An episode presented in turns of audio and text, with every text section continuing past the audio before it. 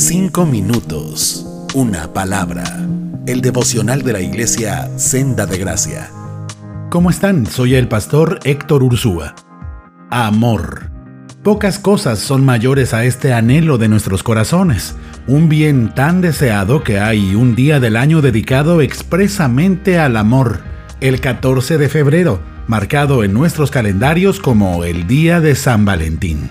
Pero, ¿quién es este Valentín? Bueno, la historia nos lleva al Imperio Romano en días del emperador Claudio II. Era el año 270 después de Cristo. Valentín era entonces un ministro del Evangelio que casaba secretamente a los soldados convertidos al cristianismo que amaban a sus mujeres, a pesar de que el imperio les había impuesto la obligación de no tomar mujer para que se ocuparan sin distracciones de su trabajo en el campo de batalla. Si nos quedamos solamente con la disposición de Valentín para unir parejas a pesar de las restricciones oficiales, esta sería suficientemente relevante y romántica para hacer de Valentín un ícono o emblema histórico del amor. Pero si revisamos con mayor cuidado, podemos encontrar en su historia un rasgo aún más profundo acerca del amor. Cuando fue llamado a comparecer ante las autoridades por sus actos, Valentín logró conmover profundamente el corazón del emperador con el siguiente discurso. Valentín dijo, ¿Quiere usted, señor, ser feliz? ¿Desea usted que su imperio florezca y no temer más de sus enemigos? ¿Quiere también hacer feliz a su pueblo y asegurar para usted mismo una eterna felicidad?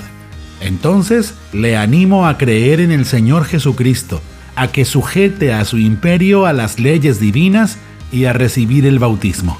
Así como no hay otro Dios que el Dios de los cristianos, así tampoco hay que esperar salvación eterna sin la fe en Jesucristo. No, Señor, fuera de la fe cristiana no hay salvación.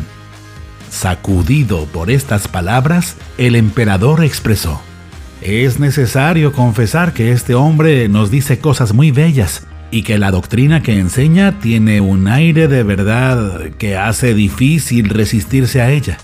Al escuchar hablar así al emperador, el prefecto de la ciudad se escandalizó y comenzó a gritar, ¿No ven cómo este encantador de Valentín ha engañado a nuestro príncipe? ¿Abandonaremos a los dioses de nuestros padres? ¿Dejaremos la fe que mamamos con la leche y en la que nos criamos desde la cuna con tal de abrazar esta secta oscura, incomprensible y desconocida del cristianismo? Al oír los gritos del prefecto, el emperador tuvo miedo de que se formara algún tumulto y haciendo más caso de su miedo que de la gracia interior que lo animaba fuertemente a abrazar la fe, sacrificó su propio bienestar eterno con tal de preservar el inútil respeto de la gente. Y en lugar de entregarse a Cristo, el emperador puso a Valentín en manos del prefecto, quien lo metió a la cárcel para luego llevarlo a juicio. En un gesto de lo más noble, Valentín todavía oró por una hija del juez que estaba muy enferma y ésta fue sanada. Y aunque fue declarado inocente, terminó siendo decapitado.